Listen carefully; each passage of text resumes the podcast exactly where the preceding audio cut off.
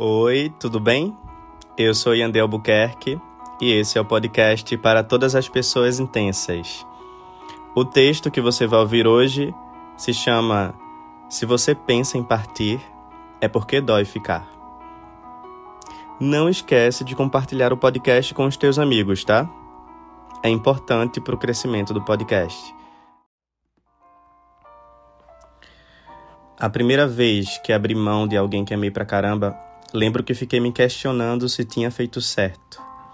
Porque doía, porque eu sentia falta e pensava em voltar atrás. Tudo isso porque eu tinha medo de seguir sozinho. Mas continuar em frente foi a melhor coisa que eu fiz por mim. E se você pensa em partir, é porque dói ficar. É porque de alguma maneira você sabe que não deveria mais estar. Então, se eu pudesse te dar um conselho, esse conselho seria: vá. Siga o seu caminho, valorize a sua vida porque ela passa depressa demais e você não merece ficar onde não te cabe mais. Vá. Eu sei que não é fácil se desfazer de uma história, não é fácil abrir mão de alguém que você ama, mas passa.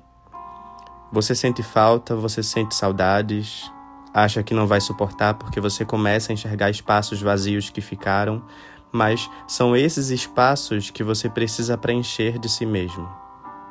Continuar em frente é a melhor coisa que você pode fazer por você. É uma prova de amor.